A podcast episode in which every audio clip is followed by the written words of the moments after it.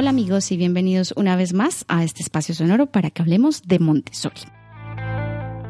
Hoy en el episodio 12 volvemos a tener a nuestro guía AMI de primaria, Joan Cornudella. Lo hemos invitado de nuevo para que hablemos de un tema muy interesante y a la vez un poco desconocido, y es ¿qué hay más allá de infantil? ¿Nos acompañan?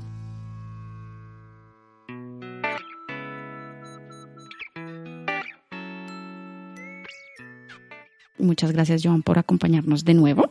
De nada. Comenzamos con lo más obvio y es la transición a primaria. ¿Cómo cambian los niños o las necesidades de los niños cuando pasan de infantil a la primaria? Y qué caracteriza un poco a los niños en esta etapa? En una escuela ideal, ¿no? en, un, en una escuela Montessori que, funcione de manera eh, seguida, que lleva años funcionando, etc., esta, esta transición debería ser lo más paulatina posible, lo más, digamos, diluida. No tendría que ser una transición de eh, en junio estoy en infantil, me paso dos meses fuera y en septiembre voy a la clase primaria que no he visto nunca. Al contrario, es decir, esos niños de tercer año de infantil empezarían a hacer pues una serie de visitas al aula de primaria durante eh, su último curso. Normalmente durante el primer trimestre no se hacen, pero durante el segundo, si están preparados, el tercero definitivamente eh, deberían ir subiendo. A veces se pueden llevar un trabajo, a veces pueden venir a hacer trabajo específico del aula, etc. También tenemos que pensar que esos niños en el segundo o tercer trimestre, cuando tienen ya 5 o 6 años, claro, empiezan a exhibir toda una serie de características que ya no son las características del niño de infantil, de la mente absorbente, sino que son ya las características del niño de primaria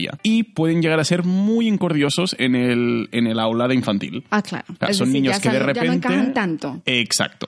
Exacto, son niños que de repente, en vez de querer trabajar solos o más solos, quieren trabajar en grupo todo el rato eh, o quieren estar hablando todo el rato. Y esto, que es totalmente viable, natural y eh, de hecho se promociona ¿no? de algún modo en el aula de primaria, claro, en infantil es totalmente disruptivo. Entonces, esos niños pueden ir subiendo poco a poco, paulatinamente, en el aula de primaria, por lo que el año siguiente ya cuando llegan, la transición se ha hecho de manera mucho más gradual. No es como normalmente en las escuelas tradicionales o, o públicas, que es aquí terminas este curso y el y nos vemos en septiembre que comenzamos. Claro, exactamente. Además ese miedo de ahora voy a la escuela de los mayores, va a ser diferente. No, ¿no? De algún modo, aún mejor, sí, claro que aquí, eh, pues por nuestro problema de espacios, no, no puede ser, pero aún mejor si la escuela podía ser prácticamente continua, es decir, que los niños infantiles estuvieran constantemente, desde que tienen tres años, pasando por la clase de primaria, aunque sea por delante de la clase de primaria, que estén habituados al ambiente, ¿no? Por ejemplo, yo he visitado algunas escuelas que están todas en una planta y está distribuido el espacio de una manera que los niños interaccionan mucho más entre los ambientes. Entonces esto es muy bonito también. No siempre puede ser y, no,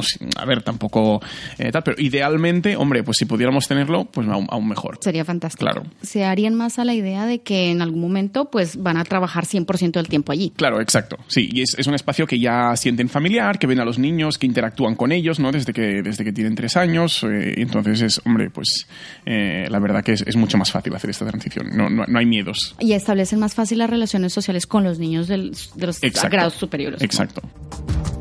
Esto es cuando está en una infantil Montessori y pasa a Montessori. Correcto. ¿Cómo se viven entonces las transiciones del niño cuando tenemos niño Montessori que pasa a primaria no Montessori? Bueno, como cualquier transición de Montessori a no Montessori, digamos, igual seguramente la, más traumática, por decirlo de este modo, y, ahora tampoco me coges al pie de la letra, ¿no? Pero puede ser eh, de infantil a primaria precisamente porque el niño ha absorbido toda una serie de comportamientos en la clase de manera prácticamente inconsciente, ¿no? Entonces, claro, llega a la hora de primaria y no entiende qué está pasando no entiende por qué se tiene que sentar en una silla, eh, no entiende por qué eh, no puede hablar con el compañero de al lado, no entiendo por qué ahora es hora de matemáticas y después hora de ciencias sociales y después hora de castellano y después hora de catalán y después hora de inglés, porque a él le apetece estar toda la mañana leyendo un cuento o haciendo matemáticas o lavándose las manos o lo que sea, ¿no? Entonces, claro, como el niño aún no tiene una capacidad de razonar tan desarrollada, claro, es, nos es muy difícil explicarle por qué está pasando eso. La dinámica. Claro. La transición, por ejemplo, de una primaria Montessori a una secundaria o a una primaria, por ejemplo, en el segundo ciclo de primaria no Montessori, sí que es verdad que puede ser un poco más fácil porque tú le puedes razonar al niño lo que va a pasar. Claro, Se lo puedes grande. explicar, lo puedes preparar más. Claro, el niño de infantil, pues no tanto. Entonces,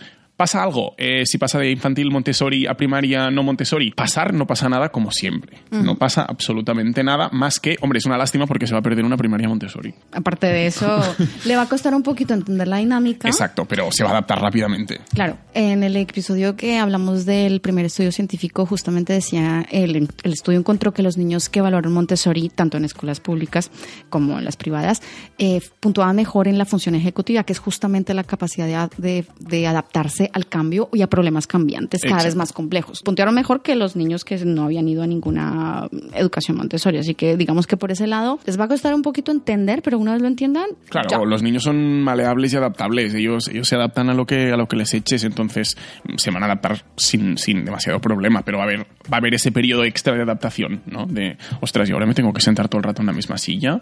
No, Bueno, Eh, lo que puede pasar también es que se aburran. Eh, Eso sí. yo se lo digo a muchos padres.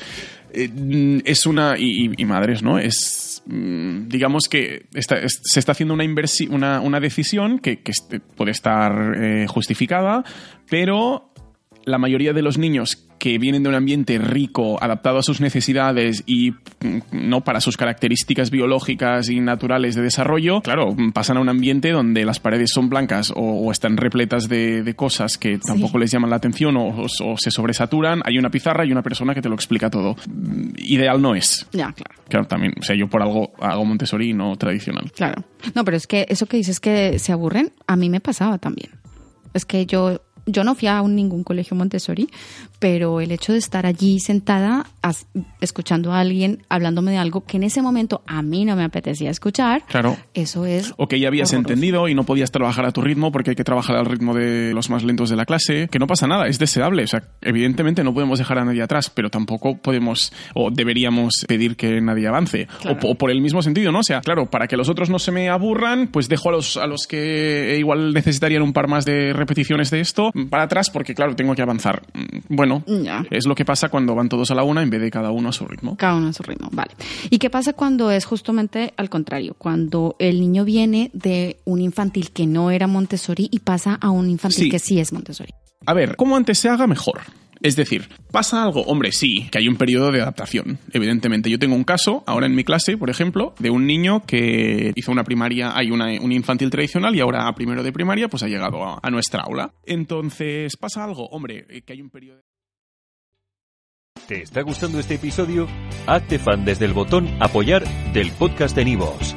Elige tu aportación y podrás escuchar este y el resto de sus episodios extra. Además, ayudarás a su productor a seguir creando contenido con la misma pasión y dedicación.